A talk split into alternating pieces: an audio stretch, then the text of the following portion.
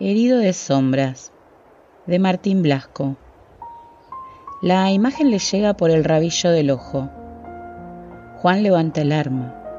En la distancia hay una figura y no es uno de los suyos. Lo sabe por detalles apenas perceptibles. La forma que tiene la figura de pararse.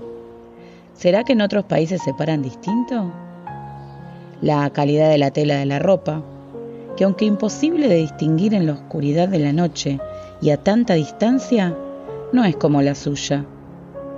E incluso los pocos rasgos del hombre que puede intuir le hacen imaginar un rostro extranjero.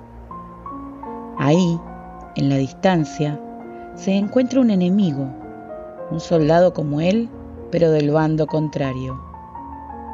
Parado con un rifle en la mano, en el medio de ese campo de batalla, que es lo único que los une.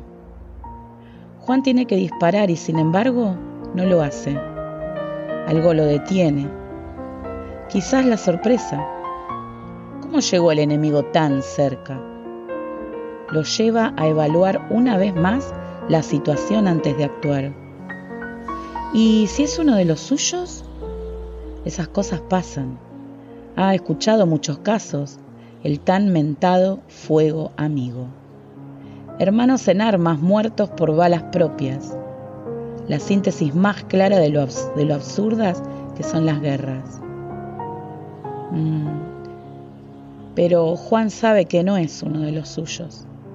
Esa sombra en la distancia jamás podría ser uno de los suyos. El rifle tiembla en sus manos. El dedo está en el gatillo, pero no dispara. ¿Cuánto tiempo ha pasado?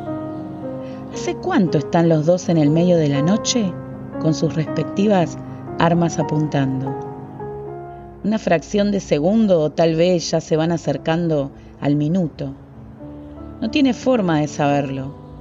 Puede tratarse de una ilusión óptica producto del cansancio y los nervios. Quizás por eso no dispara.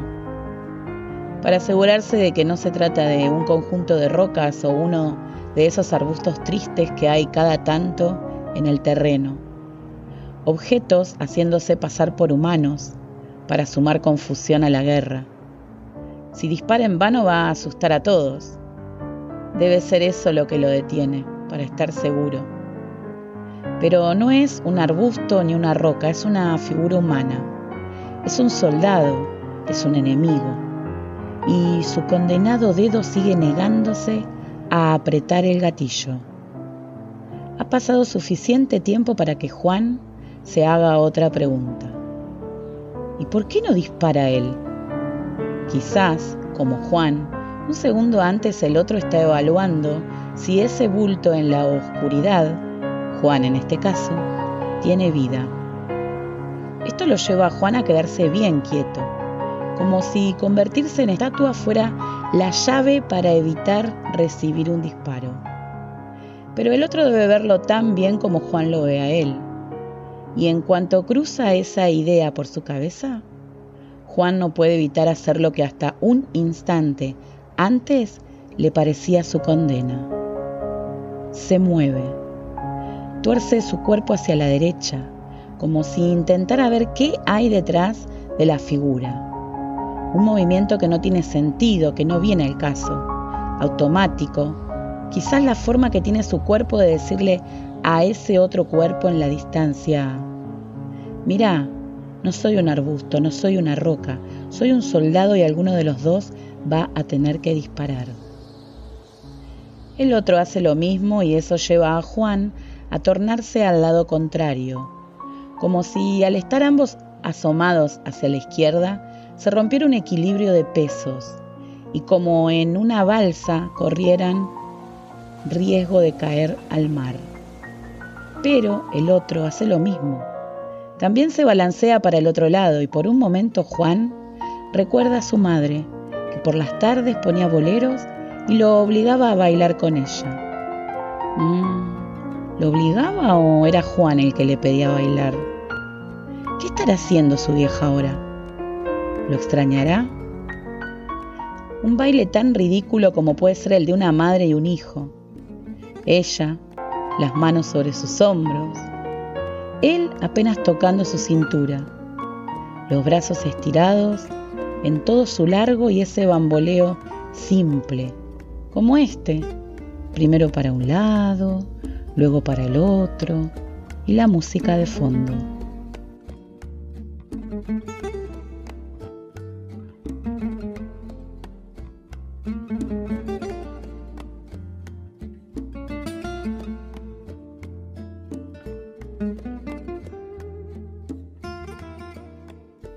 Juan sube el rifle, apunta, no es momento de bailar.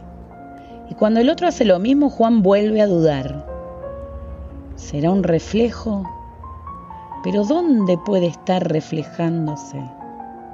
No hay lagos cristalinos en este terreno, mezcla de tierra y pasto helado, y mucho menos espejos abandonados.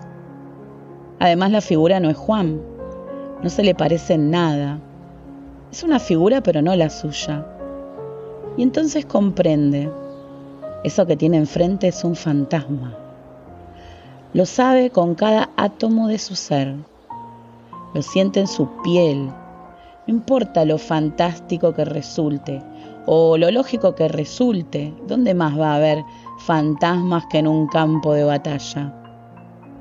Piensa en darse vuelta y salir corriendo.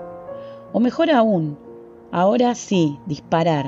Disparar como un loco hasta que el fantasma o enemigo vuele en pedazos. Pero la noche se disipa un poco.